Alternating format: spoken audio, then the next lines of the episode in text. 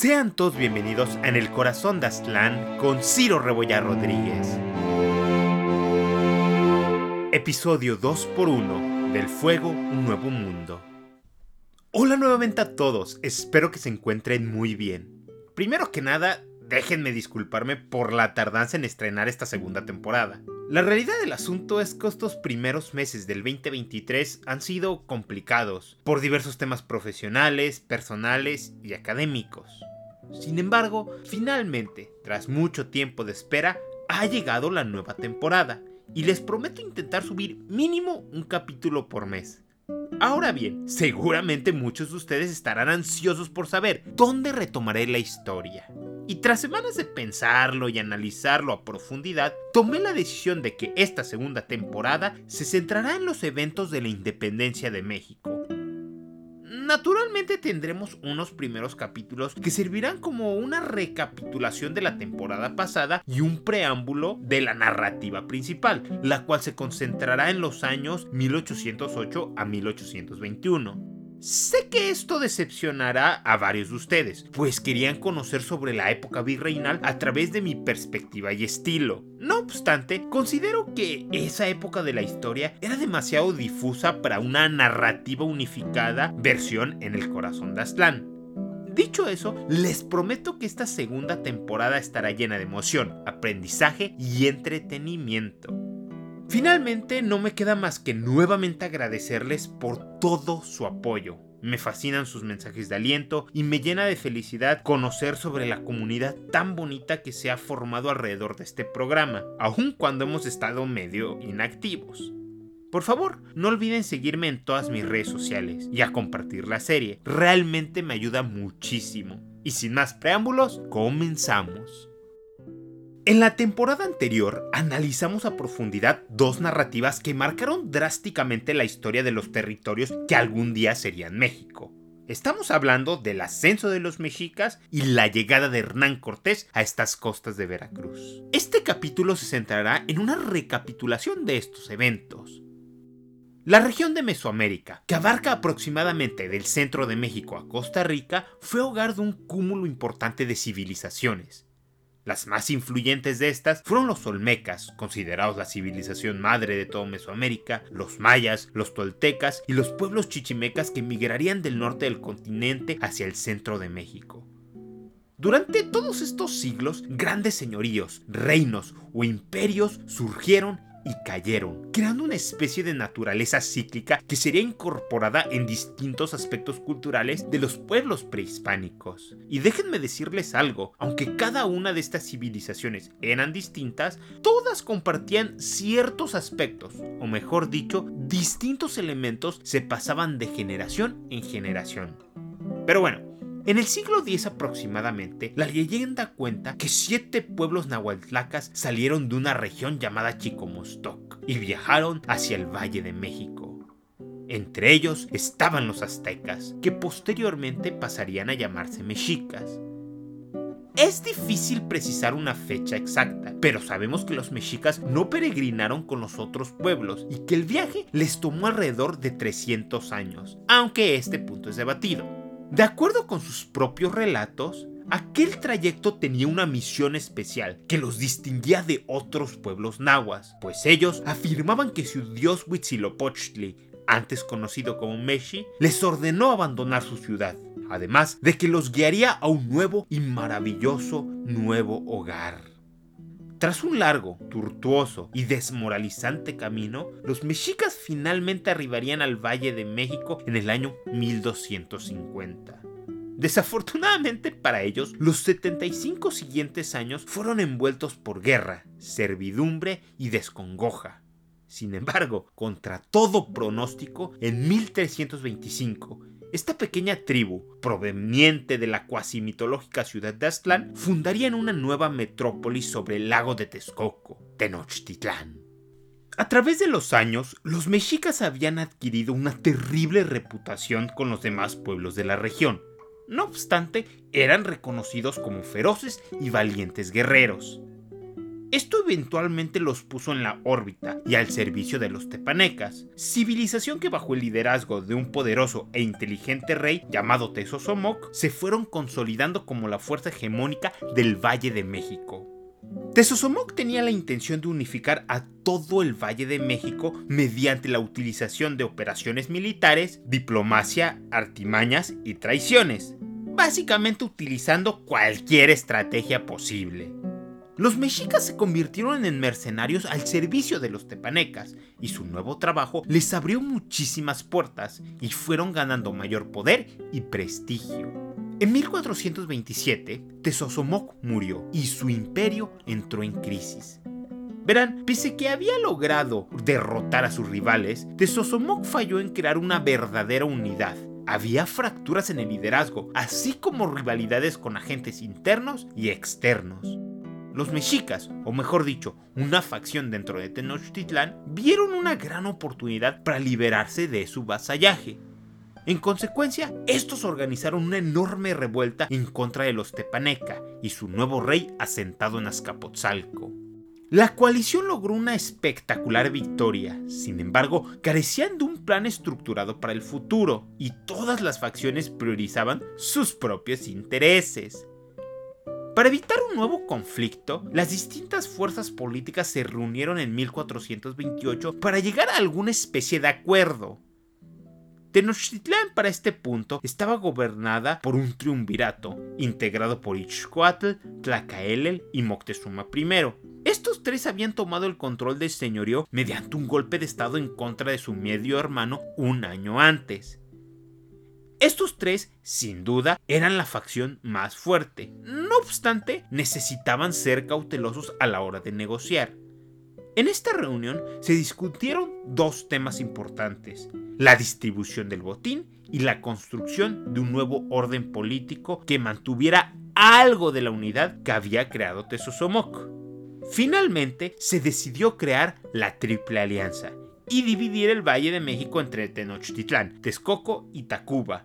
En teoría, los tres señoríos eran igualmente poderosos e importantes. Sin embargo, rápidamente Tenochtitlán tomaría el liderazgo de esta confederación y transformaría la relación entre ellos. En ese sentido, la Triple Alianza se convirtió en la espina dorsal del imperio mexica. El nuevo imperio fue expandiéndose por Mesoamérica, conquistando, negociando y sometiendo a diversos pueblos. Para la élite mexica, la guerra se convirtió en su profesión o estado natural, mientras que la paz tan solo un interludio indeseado. Para el año 1502, los mexicas estaban firmemente al mando de Mesoamérica y un nuevo emperador o gran Tlatoani ascendió al trono de Tenochtitlán, Moctezuma II.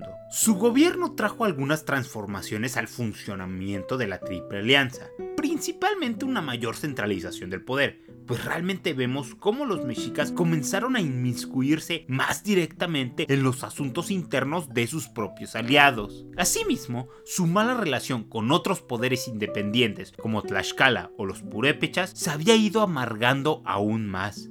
En general, su sociedad se había enriquecido y su dominio era casi absoluto, pero había muchos que los odiaban, y el imperio tenía algunas heridas abiertas que corrían el riesgo de infectarse. En otras palabras, alguien podría aprovechar las fisuras en su control. En 1492, un explorador genovés al servicio de los reyes católicos de la península ibérica se lanzó en la búsqueda de una nueva ruta a Asia. En su lugar, encontraría un nuevo mundo. Durante los siguientes años, la corona de Castilla comenzaría la conquista de estas tierras, especialmente en el Caribe. El proceso se fue dando a través de un sistema semi-privatizado. Básicamente, algún caudillo, aventurero o grupo de personas organizaban compañías o expediciones con sus recursos privados para la conquista de estas nuevas tierras en nombre del reino de Castilla. La corona, por dar este permiso, recibía a cambio el quinto de las ganancias encontradas. Bajo esta premisa, distintos conquistadores se lanzaron en diversas campañas, siendo la conquista de Cuba una de las más importantes. Diego de Velázquez fue el arquitecto de esta operación y se convirtió en su primer gobernador. No obstante, Cuba no era su principal aspiración y tenía la intención de aventurarse a nuevas tierras. Y para ello organizó una importante expedición hacia Yucatán, la cual creían que era una isla. Como mencioné antes, estos proyectos eran financiados de manera privada, así que buscó un socio que, uno, dirigiera personalmente la expedición y dos, cubriera parte de los gastos. El elegido por Velázquez, por diversas razones, fue Hernán Cortés. Cortés había nacido en Medellín, en la región de la Extremadura, y había llegado al Nuevo Mundo con la intención de ganar fama y fortuna. Hernán entró al servicio de Velázquez y le sirvió de manera diligente durante varios años. Sin embargo, ambos hombres comenzaron a desconfiar del otro, y tras una serie de eventos y o traiciones, dependiendo a quién le preguntes, eventualmente Cortés abandonaría Cuba con toda la armada bajo su control, en clara insubordinación contra su antiguo patrón. En 1519, Hernán arribó a Cozumel. Su intención era la de explorar en base a la ruta de una expedición anterior al mando de Grijalva. De esta manera, la armada cortesiana viajó siguiendo la costa de Yucatán. Esta primera parte del viaje fue relativamente tranquila, aunque todo cambió cuando incursionó en Tabasco. Hasta este punto, su actitud había sido una de conciliación. Por ejemplo, Hernán intentó ganarse la buena voluntad de la gente de Cozumel con algunos regalos y garantías, aunque también utilizó ciertas tácticas de intimidación. No obstante, una vez llegó con los mayas chontales, su lado más duro e implacable comenzó a relucir. Utilizando una combinación de engaños, verdades a medias y fuerza bruta, puso a Potonchán bajo su control. Los chontales de aquella región tuvieron que aceptar el vasallaje y les dieron a los castellanos una serie de regalos para apaciguarlos, incluyendo 20 esclavas, entre ellas la famosa futura traductora de Hernán, Doña Marina.